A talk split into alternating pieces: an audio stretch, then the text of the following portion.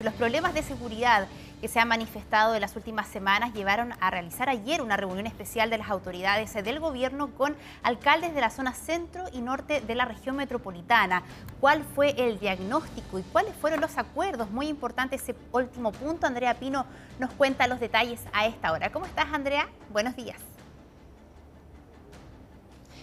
Hola, ¿cómo están? Buenos días. Una reunión de coordinación para eh, comenzar un trabajo mancomunado, eh, colectivo, decían algunos, porque nos sirve que eh, se aborden temas de seguridad en una comuna y no en otra. Luego todos estos, estos problemas se van trasladando, sabemos que son eh, fenómenos eh, dinámicos además, así que quieren dar una mirada conjunta, colectiva, una acción coordinada, lo que más se repetía. Estamos junto al alcalde de Renca, Claudio Castro, que estuvo precisamente en esta reunión, que encabezó el subsecretario, estuvo también la delegada presidencial, el gobernador, 14 municipios presentes.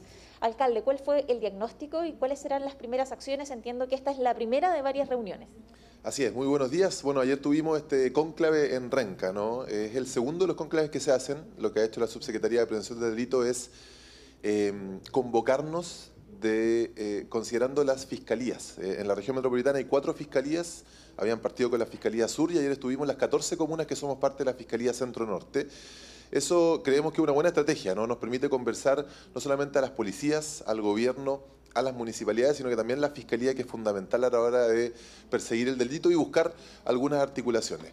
Em, por cierto, comenzamos esta conversación con algo que, yo quiero valorar también. El subsecretario hizo un reconocimiento. Tenemos que construir los mínimos comunes preventivos.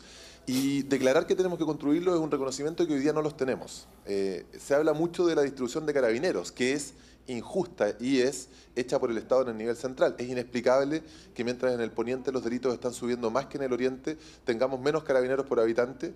En Renca tenemos uno por cada 1.200. Imagínate esto, hace tres años atrás, cuando empezamos a hablar de la injusta distribución de carabineros, teníamos uno por cada mil. Tres años después, con más delitos violentos tenemos uno por cada 1.200, o sea, vamos retrocediendo, mientras comunas del sector oriente tienen un carabinero por cada 500 habitantes. Eso es inentendible y si consideramos que además el Estado le entrega a los carabineros del oriente más vehículos, solamente el año 2018 eh, Carabineros en la comuna de Las Condes recibió 18 vehículos policiales. En Renca teníamos uno para la labor que teníamos que cumplir en toda la comuna. Eso entonces es el Estado que distribuye de manera injusta los recursos. Pero no tenemos que quedarnos solamente en la fuerza policial. Las municipalidades tampoco tenemos capacidades que son similares. Entonces, eh, en Renca hemos hecho un esfuerzo tremendo Hace tres años no teníamos una dirección de seguridad comunitaria, hoy día la tenemos, tenemos eh, ocho vehículos que patrullan nuestras calles, tenemos 28 cámaras con una central de cámaras de televigilancia, pero de nuevo, si nos comparamos con comunas del sector oriente, ahí existen cientos de inspectores municipales, también con decenas de vehículos disponibles. Entonces, lo que conversábamos ayer tiene que ver con el reconocimiento de que es fundamental construir estos mínimos comunes de prevención, pero eso requiere una justa distribución de los recursos del Estado cuando se trata de las fuerzas policiales, pero también de que podamos nivelar las capacidades municipales que no son iguales hoy día. Y mientras eso no exista es muy difícil hablar de... Eh, por ejemplo, aumentar atribuciones municipales o eh, algún otro tipo de situaciones que se están discutiendo hoy día, eh, porque si no, lo que estamos haciendo es replicar la desigualdad y así no podemos seguir avanzando en seguridad. Alcalde, ya que toca el punto, es la Asociación de Municipalidades de Chile la que hace este sondeo y dice que tiene un amplio respaldo, iniciativas como eh, dotar de elementos a los guardias municipales que tengan protección como cascos, lumas, gas pimienta, esposas, por ejemplo, entre otros. Han surgido varias ideas de las atribuciones que podrían eh, tener. Primero, ¿cuál es la mirada que tiene el otro grupo de alcaldes? Porque son dos asociaciones diferentes eh, y eh, la opinión, en definitiva. Ayer el subsecretario también entregó la mirada que tiene el gobierno respecto a estas iniciativas. Así es, bueno, se ha generado aquí esta distinción ¿no? que es importante aclarar. En Chile existe la Asociación Chilena de Municipalidades que reúne a casi 320 municipalidades del país. De las 345 es la asociación transversal, donde se habla de municipalismo sin importar el color político. Y existe otra asociación que es la MUCH, que hoy día eh, convoca a algunos alcaldes de eh, la oposición hoy día al gobierno central. Eh, y, y, es precisamente desde ahí desde donde viene esta idea de ampliar las atribuciones. Nosotros ayer lo rechazamos con mucha fuerza y, y, no tiene que ver con negarnos a esa discusión, tiene que ver con que el primer paso para poder enfrentar una tarea diferenciada, ayer el, subsecretario decía que la policía haga su trabajo y que las municipalidades hagan su trabajo también. Las municipalidades tenemos un rol preventivo eh, y nos hemos acostumbrado y nuestros vecinos y vecinas así nos lo exigen, ¿no? Cuando hay un delito nos piden a los alcaldes que nosotros reaccionemos, cuando hay una situación de violencia intrafamiliar somos los alcaldes los que somos convocados a reaccionar eh, y la verdad es que eso no está en nuestras atribuciones, para eso están las policías, está el Ministerio del Interior, está la Fiscalía, eh, nosotros tenemos que dedicarnos a colaborar en la prevención. Y para eso, yo decía antes que es fundamental construir el mínimo común preventivo que hoy no existe. Entonces, difícilmente podemos entrar en la discusión de eh, armar, por ejemplo, a los funcionarios municipales, cuestión que rechazamos porque para eso están las policías, mientras tengamos comunas que no tienen vehículos municipales, no tienen inspectores municipales y otras que tienen muchos, ¿no?